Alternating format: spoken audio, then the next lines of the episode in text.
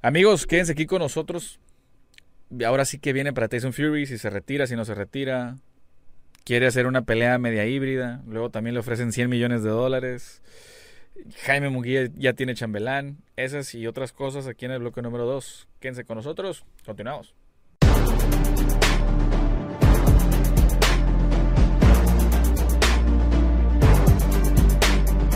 Amigos, bloque número 2. Aquí su amigo, su pana, su brody, Esteban Franco, juez analista de boxeo.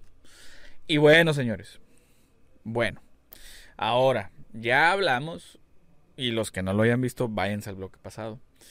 Tyson Fury, eh, ¿qué sigue para él? ¿Se acuerdan que estuvo dice y dice y dice y dice y dice? Que se iba a retirar y que esto y que el otro.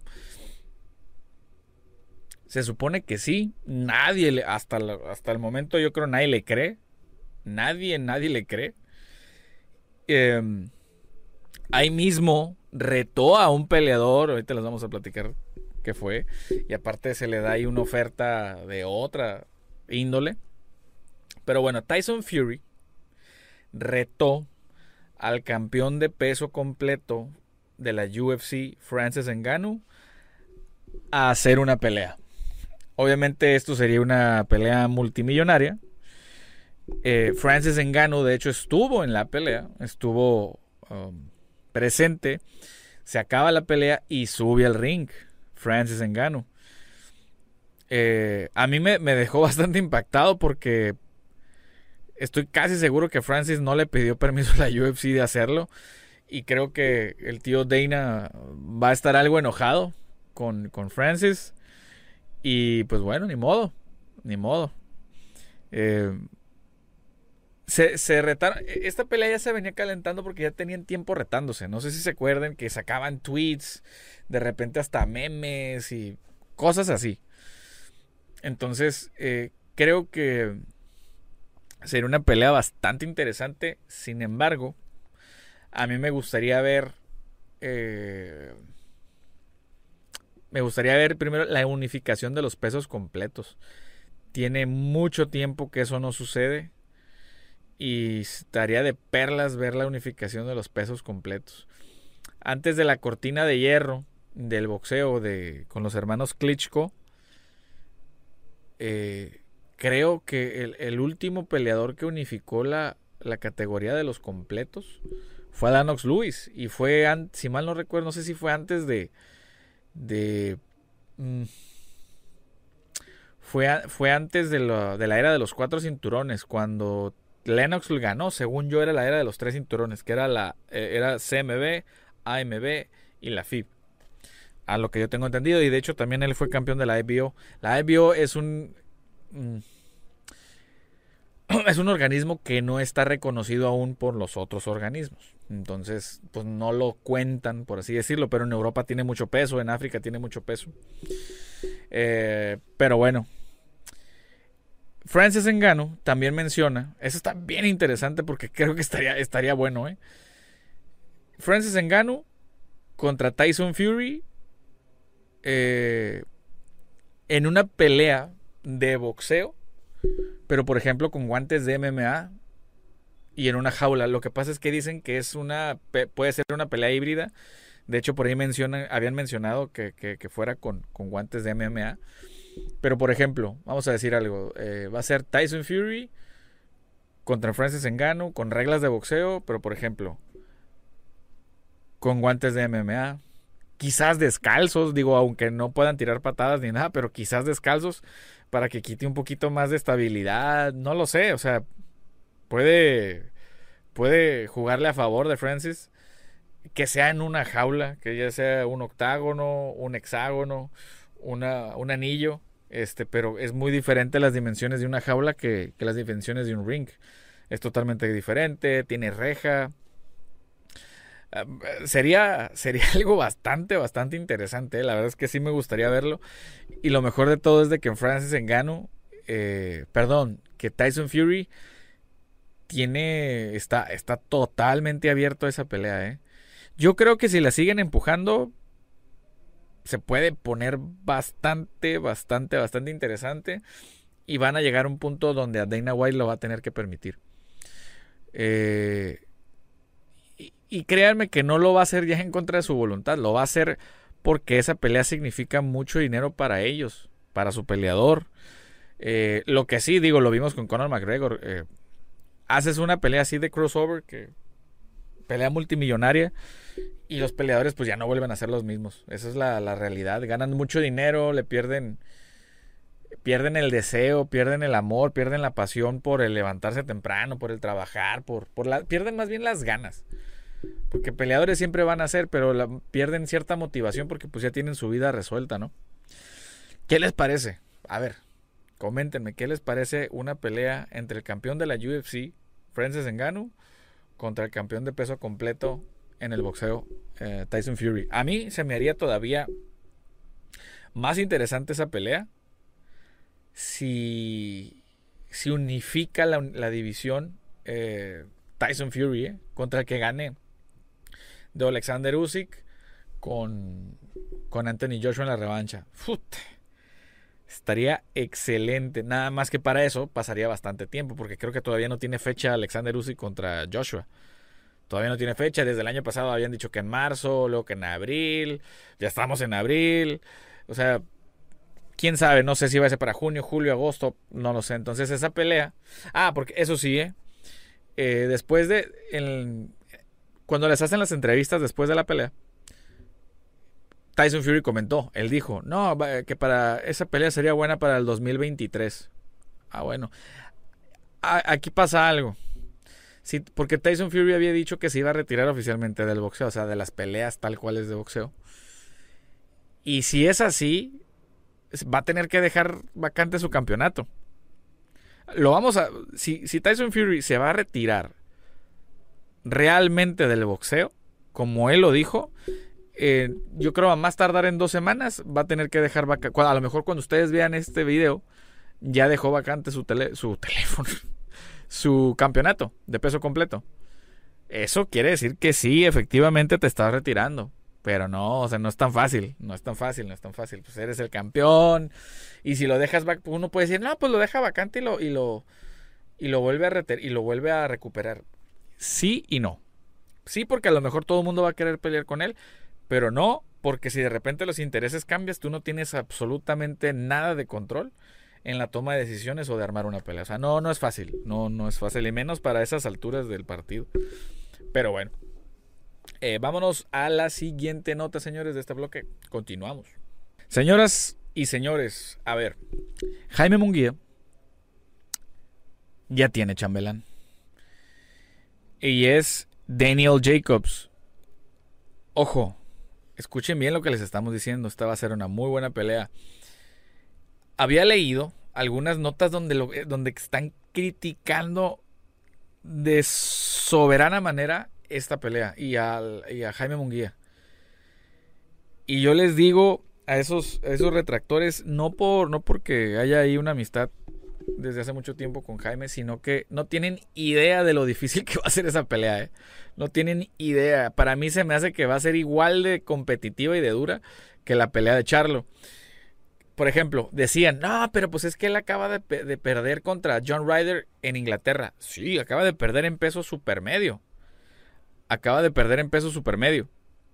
Sin embargo, eh, sin, embargo, esta pelea no va a ser en peso medio.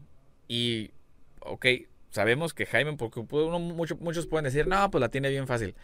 Jaime Munguía es el lado A y sin embargo está dando ventajas en el peso. Al tú dar ventajas en el peso, eso significa bastante. Y ojo, Daniel Jacobs no está acabado. Eso créanme que no, no, no es tal cual como parece. ¿eh? No es tal cual como parece porque es una pelea bastante dura. Bastante, bastante dura. Y de hecho no hace mucho ahí este visité a Jaime y platicando leve, leve, leve sobre los próximos. Yo siempre le digo sus chambelanes. Eh, es la pelea que más hace sentido. Es una pelea buena que si el Imcanuli, que si este Andrade. A ver, señores, y lo sigo diciendo, es rarísimo, rarísimo que un peleador le tenga miedo a otro. O sea, porque dicen, no, es que les tiene miedo. No, ¿cómo les va a tener miedo, señores? Oigan, un peleador, cuando se sube al ring, que sí va a recibir un pago, pero está arriesgando su vida y que todo puede pasar allá arriba, ¿ustedes creen que van a, le, va a tener, le van a tener miedo? Para nada, señores. Es algo que no muchos, no muchos lo pueden hacer. Sin embargo, sí veo que, que, se ensañan mucho con el tema de Jaime Munguía, como se los dije. Que si fue, fue una, una, estuvo mal el, el, no haber cerrado la pelea con Charlo, para mí sí, pero no fue culpa de él, fue culpa de sus promotores, no fue culpa de él. O sea, él no dijo, ah, no, entonces no quiero, no. Acuérdense que para una pelea grande intervienen muchas, muchas otras cosas y muchos otros intereses que cuando vas a armar eh, una pelea preliminar en una cartelera regular en X ciudad. Es muy diferente. Intervienen muchos factores y cuando esos factores eh, se están, ay, perdón, se están alineando, vamos a decir algo así, se están alineando y el último no se alinea un engranaje o dos engranajes, no se puede dar no se da esa pelea, pero que no se dé en ese momento no quiere decir que no se vaya a dar después. Eso también tienen que tenerlo en cuenta. Pero créanme, y se los digo desde ya, no es que tenga miedo Jaime Munguía, no, no, no, no, no, no empiecen con eso porque no es así. No es así. Como les digo, va a ser una pelea bien dura. Para mí va a ser una pelea obviamente más dura que Ballard. Va a ser una pelea más, fíjense lo que les digo, va a ser una pelea mucho más dura que la pelea de Gabe Rosado. Eso se los estoy diciendo desde ahorita. Porque Gabe Rosado ya peleó contra Daniel Jacobs y perdió contra Daniel Jacobs. Daniel Jacobs ya fue campeón del mundo.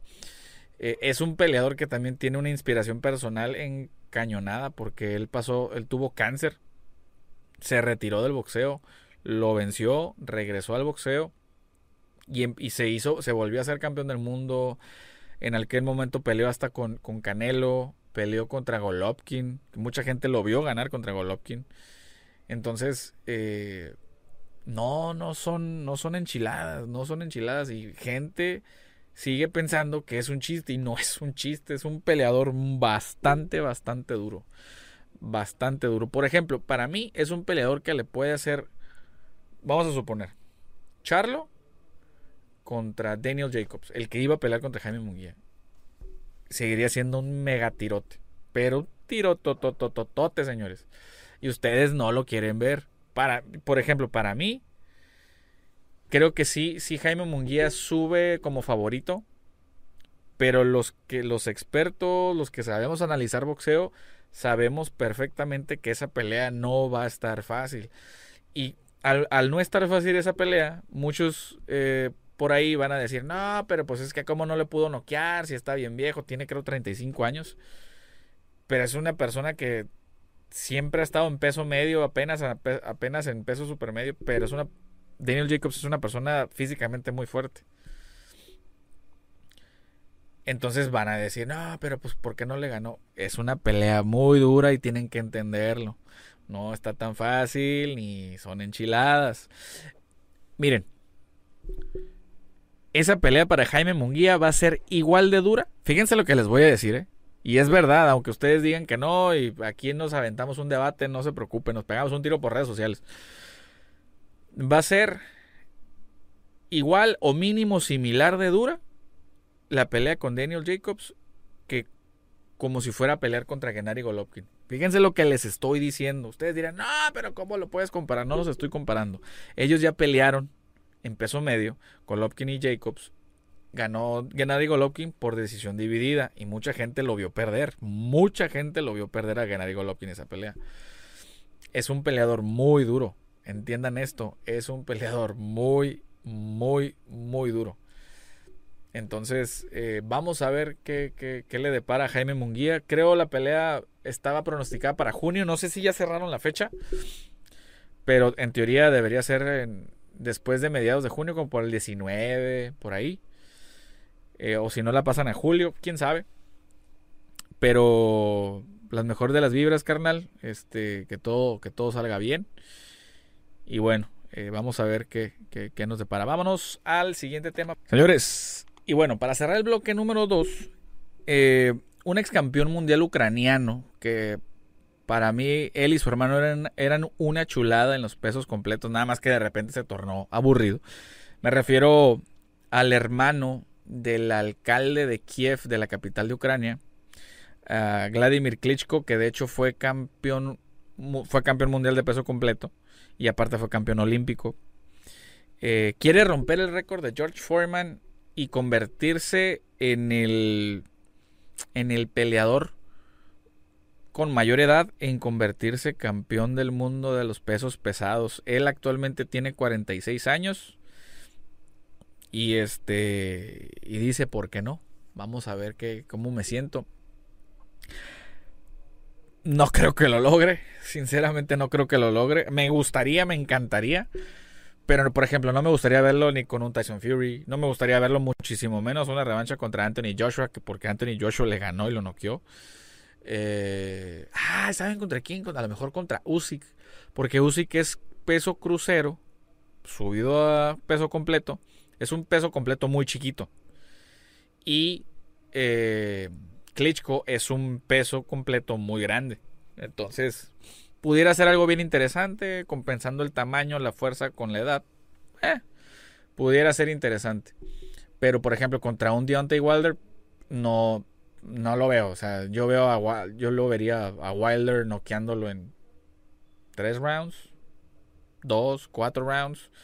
Ni contra Andy Reid. O sea, tiene muy pocas opciones si realmente quiere hacer esa hazaña, pero se vale y hay que respetarse porque tiene las agallas de, y tan siquiera pensarlo y tener la iniciativa de, llevar ese plan adelante. No son enchiladas.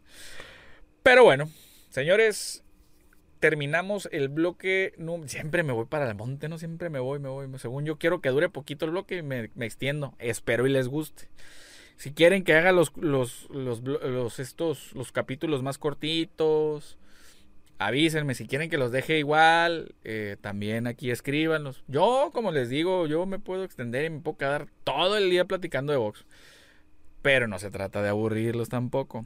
Pero bueno, señores, eh, comenten, perdón, comenten qué les pareció, qué preguntas tienen, eh, etcétera.